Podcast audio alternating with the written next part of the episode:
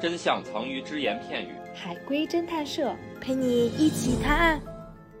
接下来由十三幺给大家带来一个故事，是这样的，我往我像往常一样去图书馆自习，然后呢学习了一阵呢就有些累了，所以呢就不知不觉的趴在桌子上睡着了。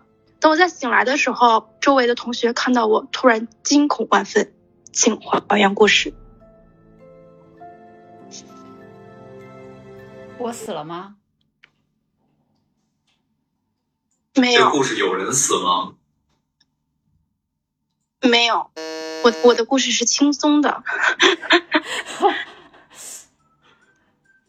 大家惊恐的原因是因为我的外貌发生了变化。嗯，有，是的，是因为趴着睡觉，所以脸上印出了书的样子吗？不是，是我把书弄坏了吗？不是，跟时间有关系吗？睡多长时间？没有。睡了多长时间也不重要。对，大家可以想一想，可能以前在学习的时候会有过类似的经历。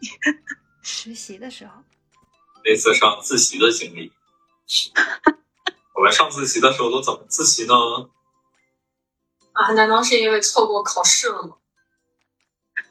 不是，占座位吗？不是，外貌发生了变化，我脸上沾了什么东西？算是那不是把书上的字儿睡到脸上了？那那同学不是同学没有必要因为这个惊恐万分。他脸上被人画了东西，不是，那不是趴桌子上睡的，脸应该埋在这个手臂和桌子形成的这个空间里。难道是笔粘在脸上了？是啊？笔还能粘在脸上？可以，不是啊，不算这样的，不算这样，他那的就笔不芯是儿漏了是吗？是的，什么？ 红笔哦笔芯儿芯是儿不是？漏了，笔芯儿漏了。对，啊，红笔芯儿漏了粘在果脸 然很简单。上。哦它其实就是汤底，就是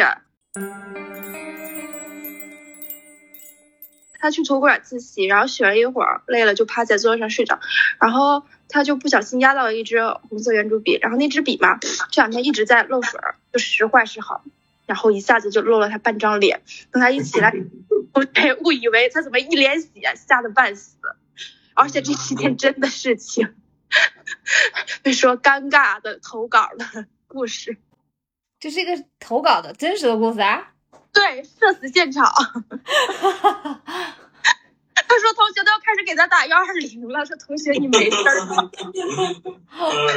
哎，这这个圆珠笔也不好洗吧？我感觉就是你可以拿有机溶液擦下去，应该拿酒精就好擦下去，不太好擦，那就拿汽油擦下去，擦不下，因为它已经渗透到表皮细胞里了。是吗？ 我的天，这么可怕！